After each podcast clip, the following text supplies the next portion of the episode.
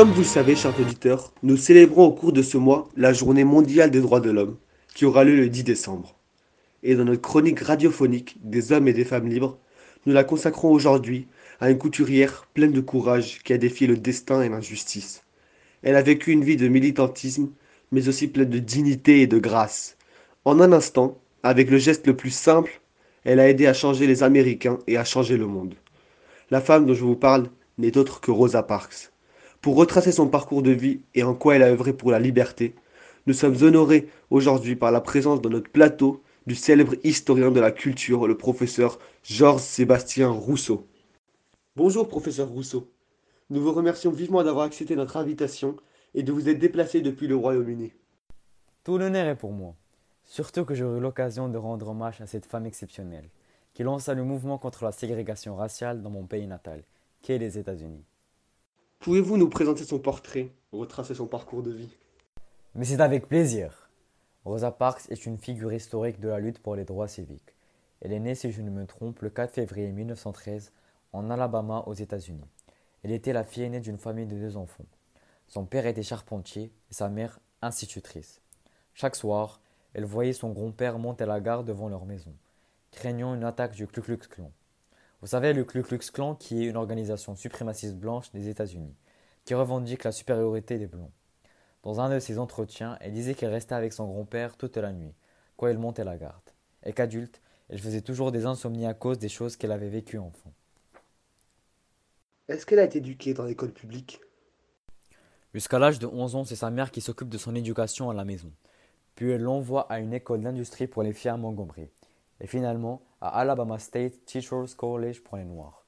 La maladie de sa grand-mère l'a contraint d'arrêter ses études en terminale, afin qu'elle puisse s'occuper d'elle. À l'âge de 19 ans, elle épouse Raymond Parks et s'investit avec lui auprès de l'Association nationale pour la promotion des gens de couleur. Les temps de la ségrégation bouleverseront bien sa jeunesse, lui faisant subir au plus vite les affronts du racisme. Par exemple, il y avait une section dans le bus réservée aux noirs et d'autres blonds. Les transports scolaires étaient interdits aux enfants de couleur noire, etc. Quand deviendra-t-elle militante et partisane du mouvement contre la ségrégation raciale aux États-Unis? Laissez-moi tout d'abord vous narrer son histoire. Le 1er décembre 1955, dans un bus à Montgomery en Alabama, Rosa Parks refuse de céder sa place à un blanc comme l'imposent les lois racistes. Elle est arrêtée et envoyée en prison et paie une amende de 10 dollars. On m'a arrêté le 1er décembre 1955. J'avais refusé d'écouter les ordres du chauffeur du bus. Cette arrestation provoque un boycott des bus de la ville par la communauté noire. Ce boycott qui durera 381 jours, plus d'un an sous la conduite du jeune pasteur Martin Luther King, est le départ de la lutte pour les droits civiques, voire l'atteinte de l'égalité pour tous les êtres humains. Nous allons continuer à manifester dans ce même esprit d'amour et de non-violence. Le 13 novembre 1956, la Cour suprême casse les lois ségrégationnistes dans les bus. En 1956, Rosa Parks participe aux marches de Selma à Montgomery pour le droit de vote des Noirs. La même année, elle rejoint l'équipe du parlementaire démocrate John Conyers, pour qui elle travaille jusqu'en 1987. À ses côtés, elle poursuit son combat contre la discrimination pour les droits civiques. En 1988, elle fonde avec son amie Ellen Essentiel l'Institut Rosa et Raymond Parks pour le développement personnel. Et que se passe-t-il ensuite? À l'âge de 82 ans, elle participe à la Million Man March à Washington, qui a eu lieu le 16 octobre 1995 à Washington, et dont le but est d'attirer l'attention des politiques sur la situation socio-économique des Noirs américains. L'année suivante, elle reçoit des mains de Bill Clinton la médaille de la liberté, la plus haute distinction américaine. Elle est la première noire à être honorée de la sorte. Surnommée la première dame des droits civiques, elle est restée dévouée à la cause de la paix et élevant sa voix contre l'injustice aux États-Unis et à l'étranger. En 1999, elle fait son entrée dans le classement du Time des 100 personnalités du siècle. Surnommée la première dame des droits civiques, elle est restée dévouée à la cause de la paix, élevant sa voix contre l'injustice ici et à l'étranger. Donc elle a même été honorée après sa mort.